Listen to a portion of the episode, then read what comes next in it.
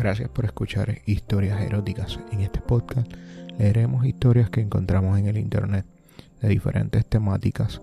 Cuando tengamos la información del autor le daremos créditos.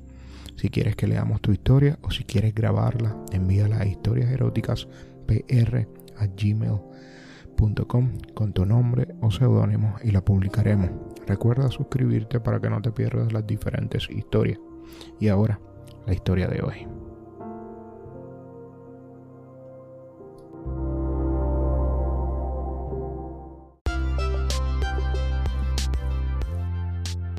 Viernes por la tarde se me ocurrió ir al cine y para ver la cartelera compré en el kiosco una de esas guías semanales del espectáculo. Eché un vistazo a las películas, leí los argumentos, busqué en qué cines proyectaban la que quería ver, elegí el más cercano y consulté los horarios. Llegué a la sala con bastante tiempo, así que al sentarme en la butaca me puse a hojear la guía. Pasé una página tras otra hasta llegar a la sección de contactos y no sé por qué me puse a leer los anuncios de carrerilla, uno tras otro. Cualquiera diría que soy una mujer desesperada, o una fresca, o que de buscar los ligues a través del papel impreso. Pero lo cierto es que leí aquellas proposiciones con bastante interés, mucho más del que emplearía una persona que tan solo pretende matar el tiempo. Del título de la película ya ni me acuerdo. Era una de esas sobre psicópata asesino que prepara cada crimen como si se tratara de una tesis universitaria y de un policía listillo que para trabajar en una comisaría repleta de mugre posee un coeficiente intelectual superior al del premio Nobel. Vamos, una de esas americanadas para ver, comer palomitas y olvidar tan pronto te levantas del asiento y sales de la platea. Ya te digo, de un film que ni me acuerdo. Pero de los anuncios de la guía no puedo decir lo mismo. Hubo uno que me despertó. Mm, despertó en mí el morbo más insospechado y me puso realmente cachonda. Chico joven busca chica de 30 años para compartir sus vídeos X. Pasaban los días y no podía quitármelo de la cabeza.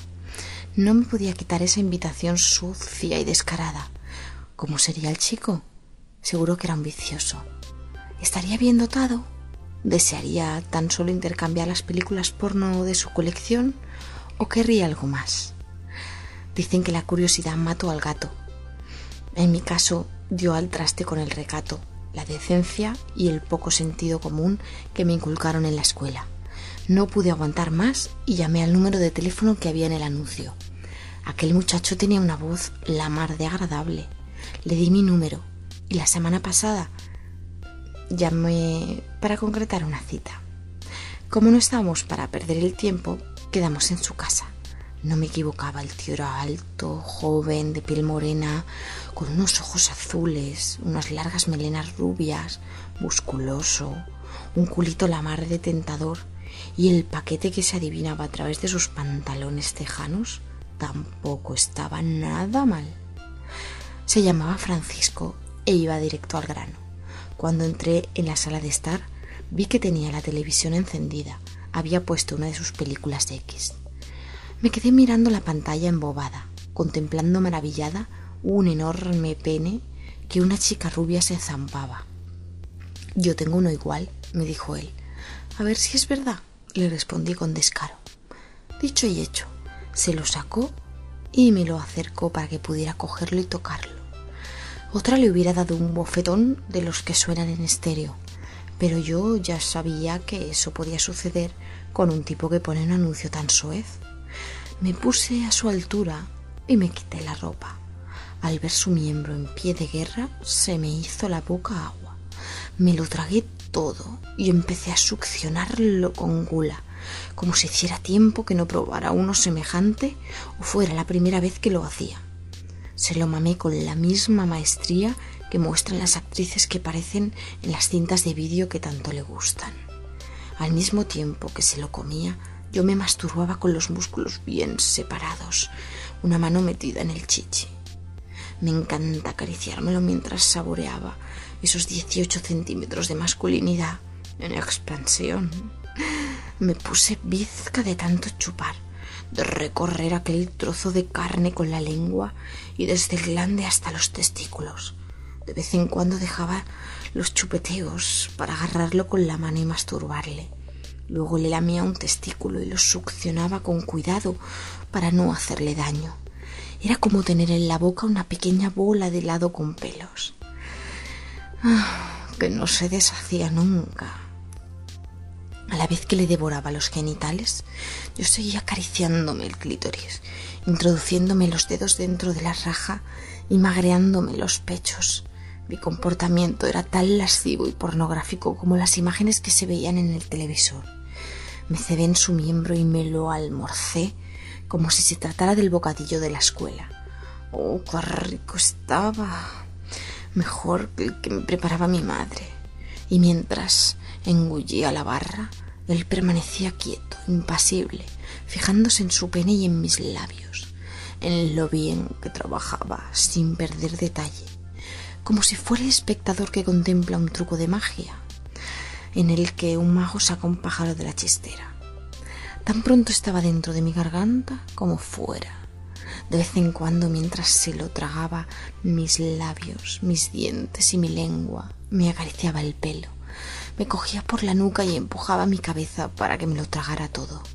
De pronto se separó de mí, se agachó y me besó el sexo. Abrí las piernas. Ah, para que pudiera introducirme la lengua. Así lo hizo y la entró toda y exploró mis intimidades. Oh, qué gusto me daba el tipo y qué bien lo hacía.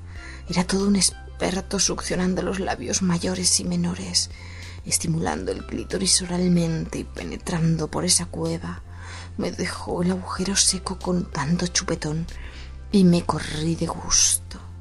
Se esmeró tanto que estuve a punto de mojarle, de mearme en su cara. Me costó contenerme después de ese sonoro orgasmo. Me vestí y me fui. Le di las gracias por todo, le pedí que no me llamara. Le mencioné que había sido un placer pero que tenía novio y le dije unas cuantas chorradas de esas que se suelen decir cuando quieres dar calabazas a un pesado. Él se quedó con la boca abierta y con un palmo de narices, ya que esperaba continuar la juerga con un poco de penetración, como el mete y saca de rigor. A mí no me dio la gana. No, llegar mucho más lejos de lo que ya había llegado. No, no, no. ¿Qué son estas confianzas? Si aquel tío y yo no nos conocíamos de nada. Yo tan solo sentía curiosidad por el anuncio y nada más. Vale, estaba muy bien y se merecía un revolcón, pero es que yo no me voy a la cama con el primer desconocido que tiene un buen paquete. Faltaría plus.